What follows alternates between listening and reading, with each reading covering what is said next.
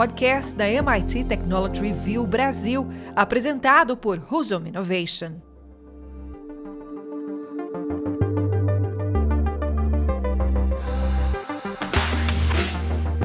Olá, sejam bem-vindos e bem-vindas ao podcast Energy Center da MIT Technology Review Brasil. Eu sou Hudson Mendonça, editor executivo da MIT Technology Review e sócio fundador da Husum Innovation.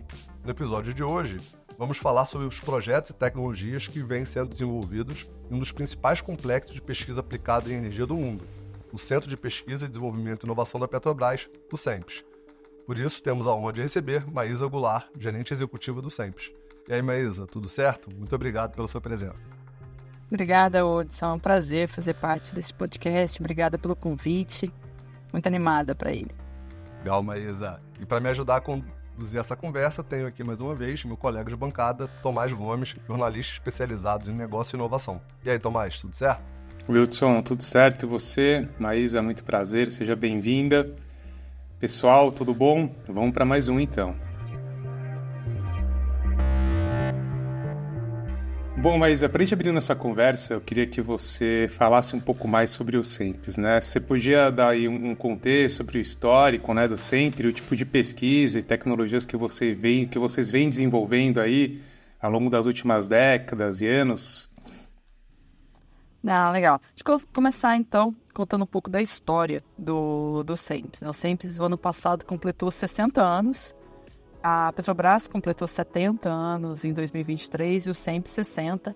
Claro que eu acho que é, se perguntasse nos primeiros 10 anos da Petrobras, não teve, não existiu o SEMP, mas bem assim, o embrião e muitas coisas do que já acontecia, mas oficialmente a Petrobras cria um centro de pesquisa ali 10 anos depois da existência da, da companhia, ela oficializa a criação de um centro de pesquisa cativo, é, focado em todos os, né, todos os setores né, que a Petrobras atua, mas é um centro de pesquisa focado em tecnologia aplicada para o setor no qual a Petrobras atua hoje no, no segmento de energia. Lá, no início, a gente estava focado até bastante no refino e na, na, exploração e produção, mas ao longo desses 60 anos o, o cresceu bastante. Hoje, só para dar alguns números do SEMPS, nós, nós somos mais de mil pesquisadores dentro do, do é, conectados com 9 mil pesquisadores em projetos, então são mil pesquisadores próprios nossos, mas uh, se a gente somar a, a, comunidade né, de pesquisadores que estão participando dos nossos projetos, são 9 mil pesquisadores. É um centro de pesquisa com 116 laboratórios, com é, em, em diversas áreas de, de atuação. E aí a gente trabalha ali desde o setor de exploração, então muita tecnologia para a parte de exploração, para a parte de reservatório. A gente pega todo o segmento de desenvolvimento da produção, então tecnologias para parte de construção, é, é, de, de poços, operação também, a parte de sistemas submarinos, a parte de topsides, e depois a gente continua, né, saindo aí do segmento do upstream, a gente se, uh, continua para toda a parte de refino, para a parte logística. Na parte do, do, do refino, a gente inclui também o biorefinos renováveis. É, seguimos né, em toda uma carteira focada em energias renováveis e também segurança, meio ambiente, que são ali umas tecnologias mais transversais que atendem todos os segmentos da Petrobras. Então, eu diria que hoje a gente realmente vai da, da exploração a, até a qualquer produto né, ou serviço que a Petrobras esteja prestando, a gente faz pesquisa em, em toda essa cadeia de desenvolvimentos com diversos desaf desafios tecnológicos. E é um centro que vem tendo assim muito sucesso em fazer isso. Tem bastante orgulho dessa história, né, de essa história de transformação do mercado. Acho que esse é o maior é, o maior resultado do nosso trabalho vem na transformação que a gente faz nos negócios da Petrobras.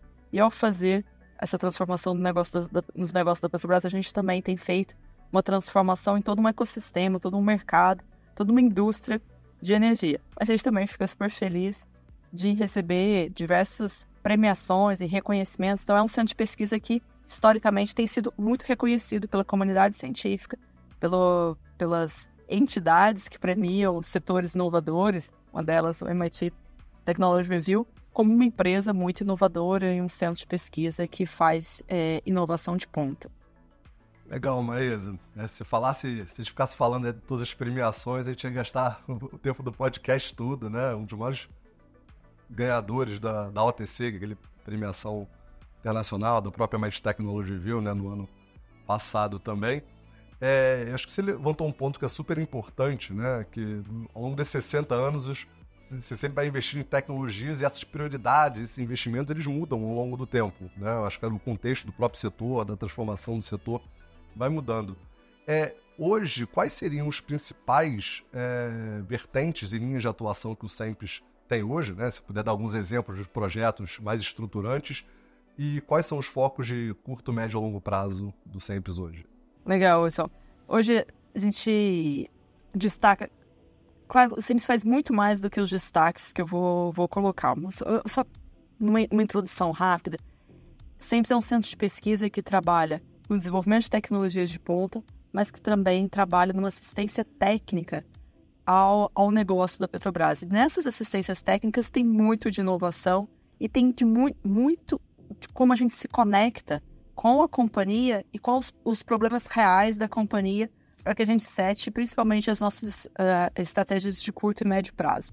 E depois, claro, com toda uma estratégia de, de captação e até de acompanhamento de tendências do mercado e de juntar as melhores mentes nossa para pensar nas, tecno, na, nas tendências de médio e, e, longo prazo. E aí hoje o SEMPS conta com 17 linhas de pesquisa, que são os nossos principais é, esforços em prol de uma, de, de, uma evolução tecnológica. Como que surge uma linha de pesquisa no SEMPS? Surge justamente desse combinado do que a gente aprende no dia a dia das, da nossa indústria com o que a gente aprende com o mundo externo e com, o, e com a, as pessoas que estão ali dentro do SEMPES ou próximos às comunidades de inovação, a gente desenha a visão de futuro de tecnologias da Petrobras. A partir da visão de futuro, a gente seleciona quais são as linhas de pesquisa que nós vamos precisar de juntar esforços multidisciplinares em prol delas. E aí hoje são 17 linhas de pesquisa. A gente não, não, não, não, não vou citar todas, mas para citar algumas, a gente tem umas bem no core business, como integridade dos sistemas de produção, integridade das nossas refinarias, como que a gente aumenta a eficiência. Então, são duas linhas de pesquisa, uma de integridade para sistemas de produção de IP e uma de integridade para sistemas de, de produção do, do refino. E a gente vem com outras duas linhas de pesquisa que está olhando muito para o futuro. Qual que é um sistema de produção do futuro para o upstream, um sistema de uma refinaria do futuro. Tem uma linha de pesquisa na área de hidrogênio, na área de eólica, de solar, na, na área de produtos de baixo carbono, então todo o desenvolvimento de novos produtos para o refino. Então, a gente viu ano passado a Petrobras lançar o Diesel R, o Asfalto Cap Pro, todos, todos os produtos com menor pegada de carbono, são todos novos produtos que começam, que nascem ali nas escalas laboratoriais do SEMPS e depois vão escalando até uma escala comercial, como só para citar dois que a gente lançou ano passado. Então, a gente tem uma linha de pesquisa só para desenvolvimento de novos produtos de baixo carbono. É, tem uma linha de pesquisa na área de CCUS. Então, você vai ver que a gente tem as linhas de pesquisa que direcionam o, o óleo e gás, e a gente tem também as linhas de, de pesquisa que direcionam os esforços para os renováveis, para os nossos produtos, para uma mudança de matriz energética, que é um desafio muito grande hoje do centro de pesquisa. Tem uma linha de pesquisa em meio ambiente, uma linha de pesquisa em segurança. E essas, assim, são 17, 17 linhas, eu falei aqui umas 10, mas aí geologia do futuro, exploração, então tem ali de todos, eu diria assim, de todos os grandes desafios que a gente tem para construir aquela visão de futuro que nós montamos, a gente cria uma linha de pesquisa e através dessa linha de pesquisa a gente endereça quais são os gaps tecnológicos dessa, dessa da, que existe naquela pesquisa e esses gaps tecnológicos são preenchidos né, com projetos que o SEMPS cria para tentar resolver todos os gaps tecnológicos. Muito bom, mas eu queria agora falar um pouco sobre inovação aberta, né?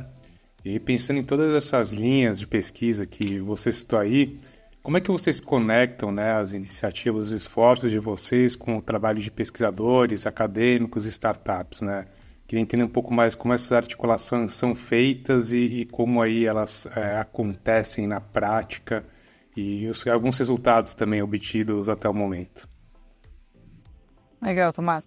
O, é, é, eu sempre gosto de falar né, que hoje em dia o termo do do inovação aberta, ou mesmo Open Innovation, né? Ele é muito conhecido e a gente fala muito disso. Mas o SAPES nasceu com o conceito de inovação aberta. 60 anos atrás, era essa forma que a gente acreditava é, que era a forma mais eficiente de realmente fazer inovação. Muitos dos produtos que a gente, produtos, serviços ou processos que a gente transforma com a inovação nossa, nós somos os principais consumidores. Então, é bem diferente de uma empresa de inovação típica que está fazendo o, aquela inovação, o produto dela para vender, né? E, e conseguir mercado. Toda a Petrobras muitas vezes está fazendo inovação para comprar, né? E, e por isso sempre foi muito fácil para a gente entender que a inovação aberta era o, melhor, era o melhor contexto, era a forma que a gente conseguiria ser mais eficiente. Então a gente sempre valorizou muito as parcerias a gente está na nossa versão talvez mais ambiciosa do nosso programa de inovação aberta, que, no, que nós chamamos de Petrobras Conexões para Inovação. Ali no programa, a gente tem oito módulos direcionados para diversos parceiros, cada, cada, cada módulo mais adequado para um tipo de parceria que a, que a gente almeja ter nos, no, nos nossos desenvolvimentos. Então, só para dar um exemplo, né? A gente vê as universidades e temos historicamente muita parceria com a universidade, universidade no, principalmente as universidades do Brasil, algumas universidades e instituições científicas no exterior também. É, e a gente vê esse, esse, esses parceiros uma força muito grande, principalmente para os primeiros níveis de maturidade tecnológica. A gente chama de os primeiros TRLs, né? Technology Readiness Level. E, e aí a forma que você faz uma parceria com uma universidade é totalmente diferente da forma que você faz uma parceria com uma startup, ou com uma grande empresa, ou com uma média empresa.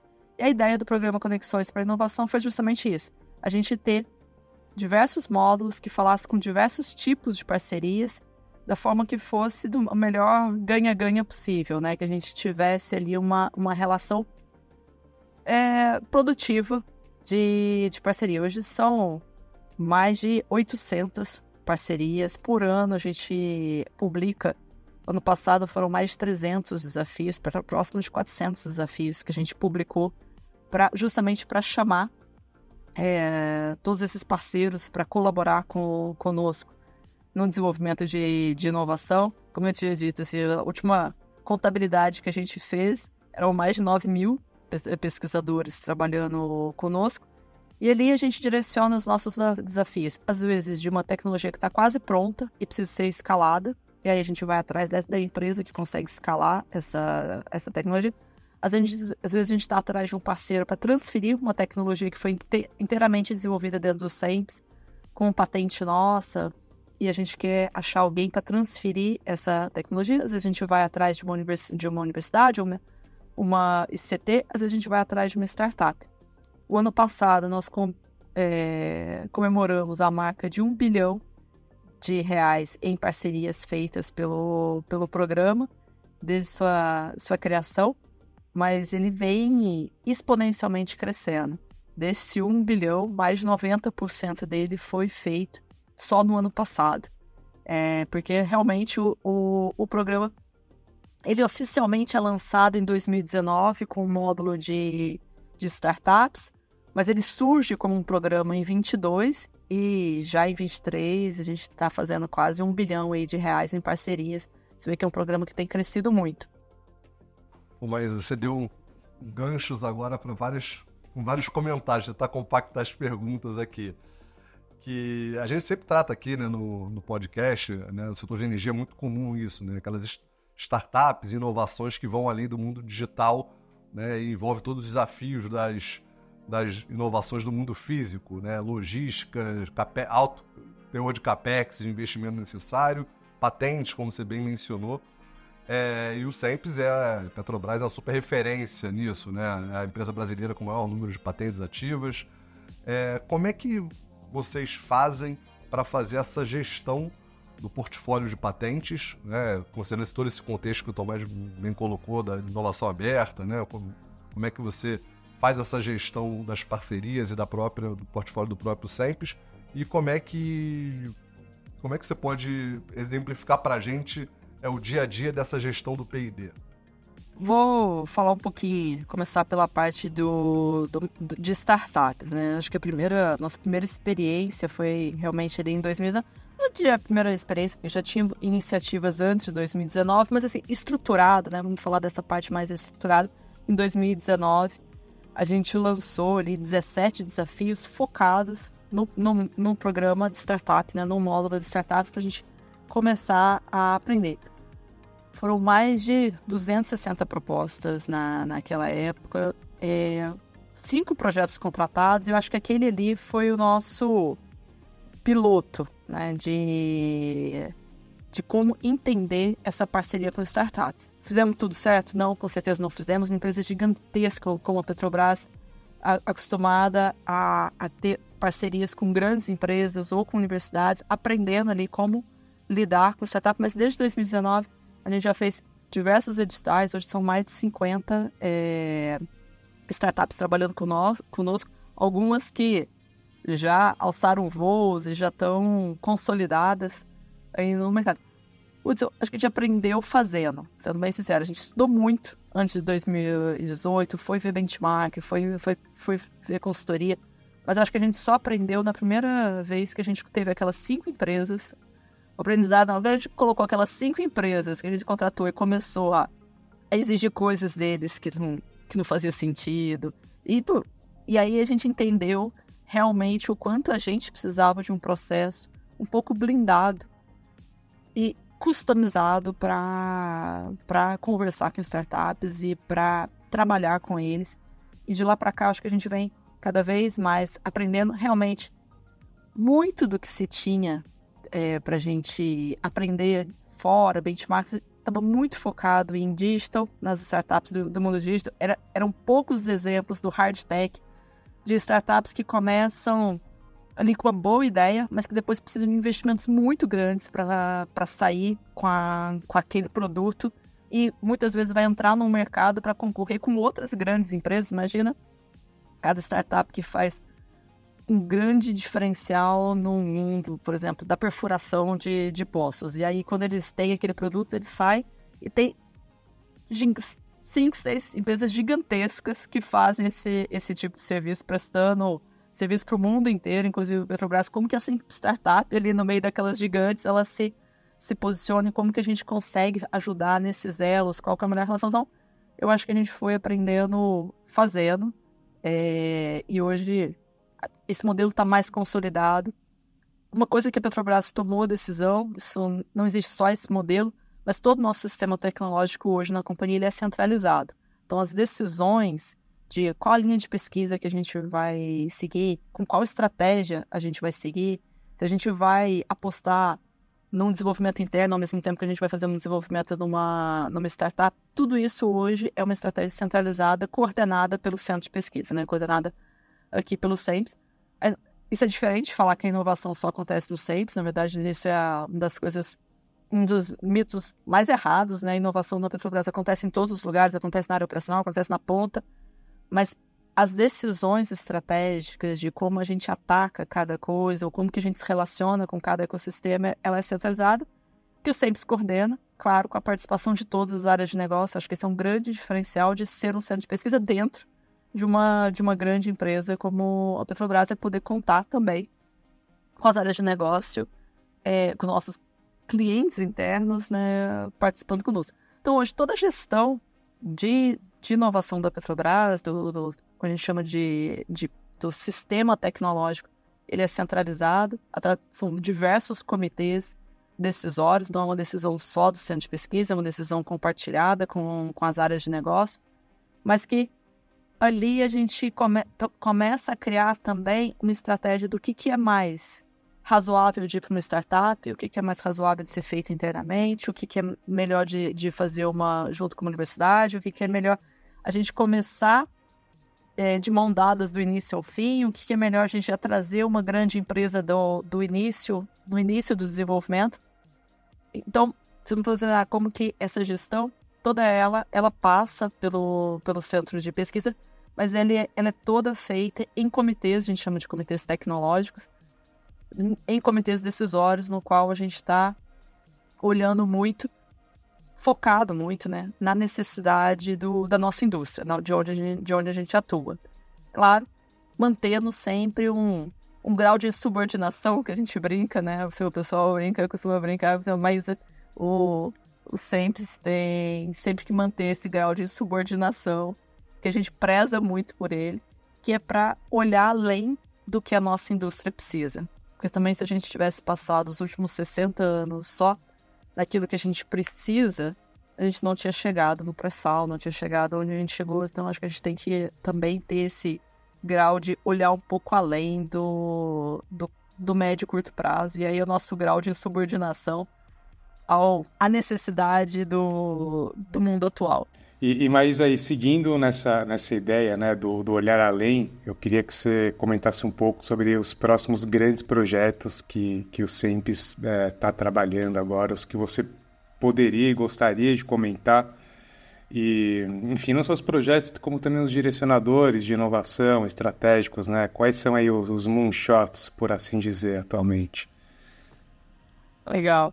Olha, é, são vários projetos, né? São, são mais, mais de mil projetos dentro do, do SEMPS. E, é, mas, mas tem alguns que eu sempre gosto de citar, eles chamam muita atenção. Alguns são até difíceis de entender. Toda vez que eu vou, vou, vou explicá-lo, é, eu, eu, explico na superficialidade e quando você vai ver a explicação do pesquisador, aí você fala assim, bom, agora eu não entendi, antes eu tinha entendido o projeto. Mas claro, tem um que a gente está celebrando muito, o, a, a, entrada na fase de piloto, que é o HICEP, é um sistema de bombeio submarino. No início desse ano a gente assinou o contrato para o início da fase de piloto. A gente vai construir um protótipo em escala real e instalar em um dos nossos campos de petróleo. Esse é uma tecnologia patente da Petrobras que começa lá numa, numa ideia, aquele típica tecnologia que começa numa ideia que não tem nada a ver a, a ideia, a, a história. O que eu disse, se vocês entrevistarem o Fábio Passarelli, é um dos inventores. Pede para ele contar como que foi. Ele tinha a ideia de uma revista que ele estava lendo sobre máquinas de café, máquinas para fazer café. E dali ele disse, poxa, o CO2 é, de, dependendo da pressão e temperatura, ele tem um comportamento de líquido. Então eu posso tirar o. Se eu modificar a pressão e a temperatura, eu transformo o CO2, que normalmente é um, você vai encontrar ele é, na forma gasosa, em líquido, e como líquido eu consigo bombear ele. E se eu consigo bombear ele, eu posso fazer uma bomba centrífuga debaixo do mar, né, ali no, no leito submarino, e reinjetar ele no poço sem que ele suba, sem que ele suba para a superfície. Isso é uma ideia tirada ali de uma revista, lendo um, uma questão do, do uso do CO2 no, na produção do café, lá da, da, da de fazer o café. E, e ele vai para um laboratório, faz os testes, realmente comprova quais seriam ali as condições necessárias uh, para com as características que a gente tem para fazer em forma líquida e começa todo um desenvolvimento diversos anos até a gente chegar na fase atual, que é construir o sistema de, de bombeio submarino. É um sistema é, que quebra ali um pouco a fronteira da, da tecnologia. A gente, é, tudo dando certo, ali em 28, 29, a gente está instalando ele no, no campo. Ele tem uma grande vantagem, que a gente não precisa de subir para a superfície, né? A gente não precisa de levar do poço para a superfície. Muito do, do gás e principalmente do CO2, que lá na superfície só vai ser tratado, processado e devolvido para o fundo do mar, então é uma eficiência muito maior, ajuda na descarbonização e tudo mais. Então, assim, só para citar uma, um, um, projeto grande que a gente está tá fazendo agora. Mas tem alguns projetos. Eu, particularmente, eu sou fã dos projetos da área de robótica. Acho que o potencial da robótica é, é enorme. E eu confesso que eu tenho visto poucas iniciativas dentro do Brasil focada nisso que pode transformar todos os setores do não só da, da indústria de energia, como como um todo, né? Cada vez mais o potencial, o desenvolvimento dos robôs para atividades tem sido assim impressionante. Então, uma linha de pesquisa de robótica com diversas parcerias bastante interessantes e olhando para esse futuro.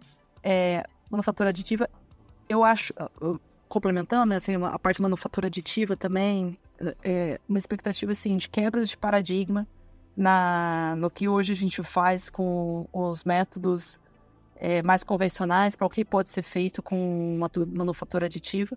Claro, a parte de dados, IA, HPC, computação quântica, pesquisas nossas na parte de computação quântica, é, a gente sempre fica aquele negócio, ninguém achou, ninguém achou, mas na hora que achar, né, vai ser disruptivo e a gente não pode estar, não pode ter ficado para trás, né? Acho que hoje todos os centros que trabalham com inovação, todo mundo que tem, eles têm essa essa coisa que ao mesmo tempo é muito legal, mas muito preocupante, de não ficar para trás. Tecnologia exponencialmente crescendo e a gente também é, tentando ficar à frente dela, mas de forma nenhuma é, é, tira, é, arriscando ser deixado, ser deixado para trás. Então, assim, eu acho que umas linhas de pesquisa aqui para mim no SEMPS também são assim muito moonshot. Eu acho que é muito as linhas de pesquisa na área de dos renováveis, mas daquilo que está além do, do, do, curto e médio prazo, né? Então, quando a gente está falando do que vem depois dessa primeira geração de, de produtos renováveis, o que vem na segunda geração, principalmente nos processos químicos, me impressiona muito o que é possível fazer quando a gente está falando, por exemplo, de e-fuels e outros é, que a gente vai combinar muito da química, é só, é só proveniente mais do campo da mecânica, né? Eu sou formada em engenharia naval, assim, para mim o pessoal da química, eles são realmente um outro nível de, de disrupção do que eles conseguem. Então, assim, eu diria que nessa parte de renováveis, da segunda geração de matérias-primas, aquelas que não competem com, com alimentação, elas também acho que têm um potencial de, de disrupção muito grande. Além de. E para citar últimas, não vou citar todas, né, da, da, do centro mas eu acho que também a, as pesquisas em biodiversidade, é, também o que avançou é, esse setor de pesquisas de meio ambiente, biodiversidade, caracterização, o entendimento, isso é fantástico. É, o, desde que a gente desbravou um pouco ali a genética, e esse que eu tô lá da, do. Eu sempre é isso, né? É da, da, da mecânica lá do, dos robôs, a, tudo do Big Data, até isso impressiona muito o que o mundo avançou em termos de genética. E aí, para a parte de caracterização ambiental, para a parte das pesquisas de biodiversidade, da reconstrução, é, isso também, acho que tem, são moonshots que tem um grande valor na hora que a gente conseguir desbravar. Que, que aula, né? Mas é, sempre falo, não, canso de, de, escutar né, um pouco da história do Sempre, nesse né, esse centro aí que é, que é muito orgulho nacional, nesse né, falou de computação, né, de HPC, os três, se eu não me engano, os três maiores supercomputadores do Brasil são do, do então, né, da, da, Petrobras, então você tem realmente uma, uma série de, de, de, outras frentes, né, e um ponto que você levantou que é, que é legal, e principalmente aqui no podcast, a nossa audiência é bem diversa. Né? A gente, então a gente tem sempre essa preocupação de traduzir os termos técnicos para uma audiência que não são só especialistas do setor de energia, mas também de, de outros segmentos, né? A MIT Technology View tem uma audiência de cerca de 60% desse level de todos os setores.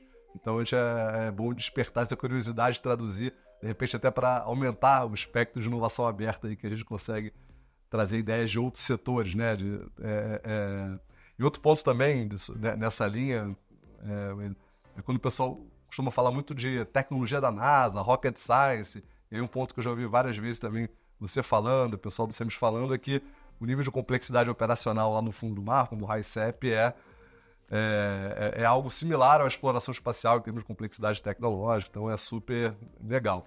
Dado esse overview, né, empolgado aqui da minha parte, é, eu queria, já encaminhando um pouco para o final, é, eu queria é, ouvir de você o que você acha que poderiam ser boas lições que o Sempre tem para dar para toda essa área de gestão de inovação, de como fazer inovação aberta, todas essas iniciativas para outras empresas do setor de energia, mas também né, práticas que possam ser aplicadas para uh, empresas inovadoras de outros setores.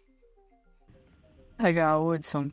É, eu acho que quando a gente fala de fator de sucesso, quando fala, me pensa mais de lições aprendidas, né? E, e eu, me vem à mente assim, quais são grandes fatores de sucesso. E, sem sombra de dúvida, o primeiro é capacidade, né? É recursos humanos mesmo. Na, na, inovação, na tecnologia, acho que de forma nenhuma a gente pode esquecer como que a gente faz para ter o corpo técnico que o SEMPS tem a sorte de, de ter hoje. É, são, claro, são diversos fatores, é incentivo, é, é o, é o local, é investimento, é capacitação, mas hoje a gente se orgulha muito de ver as pessoas, às vezes, se, se aposentando da Petrobras com 40 anos, 40 anos trabalhando no SEMPS, né? A, o SEMPS tem muitas características das pessoas entrarem e ficarem. É a única forma? Não, com certeza ter uma parte de pessoas que vêm de fora e, e tudo isso que faz aquele caldeirão de ideias, mas realmente o fator de sucesso em tecnologia, para mim, ainda está nas pessoas. Mas também pessoas precisam de infraestrutura, pessoas não conseguem fazer nada sem investimento, então acho que outro fator de sucesso é que a Petrobras sempre apostou em investir em inovação. É, esse ano, ano passado, né, a gente com, é, completou 25 anos da, da cláusula de obrigação de investimento em PID da NP. E antes do da NP, antes da cláusula, antes de tudo, mesmo na época do monopólio, a Petrobras já investiu muito. Na verdade, a cláusula veio um pouco da experiência da Petrobras de que isso era uma coisa importante de ser feita. Então, acho que investir em tecnologias, mesmo nas crises, ou principalmente nas crises, no, nos altos e baixos, a gente continuar investindo em inovação. Também é porque não adianta ter o melhor equipe, o melhor capital humano ali dentro, se a gente também não tiver uma empresa que investe e patrocina. E acho que o terceiro são parcerias. Pelo menos para nós, para esse setor que a gente está, faz todo sentido a, que a inovação seja em parcerias. Sei que tem setores talvez não faça sentido nenhum, é, que tem que desenvolver internamente, com, com tudo muito fechado na propriedade intelectual, mas, mas para nós, para os setores que têm a sorte de não precisar de fazer assim, investir muito em parcerias para ter é, realmente a maior velocidade, juntar esforços. Hoje, acho que há 60 anos atrás, quando a gente falava em parcerias, era, havia um nível de dificuldade de achar esses parceiros. Hoje, esse nível de dificuldade é quase zero na era que a gente está de achar. Depois de conquistar e manter o casamento são outras coisas, mas de achar em qualquer indústria, mesmo fora da, da indústria de energia, é, é uma coisa que é possível de ser, de ser feita. Então eu diria isso. Acho que em primeiro lugar, pessoas, pessoas sempre, capital humano. É, não, não dá para fazer tecnologia, não dá para pensar em inovação sem elas. É, acho que segundo, uma empresa que investe, que investe seriamente, né, seriamente e continuamente, porque ninguém sobrevive de saltos, né? Eu acho que o terceiro para a gente, principalmente inovação, é parcerias, as melhores parcerias, porque a gente também é, tem muita gente boa no fazendo inovação e a gente pode, é, pode deve, né, trabalhar com todas elas. Muito bom, Hudson, Maísa, a conversa tá sensacional, mas já tá chegando aqui na hora das nossas dicas do Energy Beats. Vamos lá?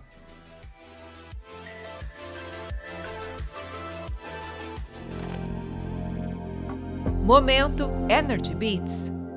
Bom, pessoal, então, como uh, era aguardado, chegou o nosso momento aí do Energy Beats, nosso momento em que a gente recebe as dicas né, dos nossos convidados, as nossas dicas para quem quer saber um pouco mais sobre o, o assunto.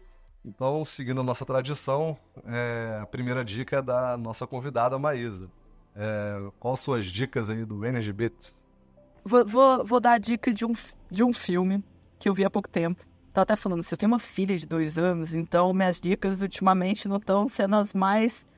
É... São ótimas para criatividade, tá, gente? São ótimas para criatividade, mas não vou dar elas pros CEOs que estão no, no, nos ouvindo, não, porque acho. Mas assisti um filme agora no carnaval, Oppenheimer.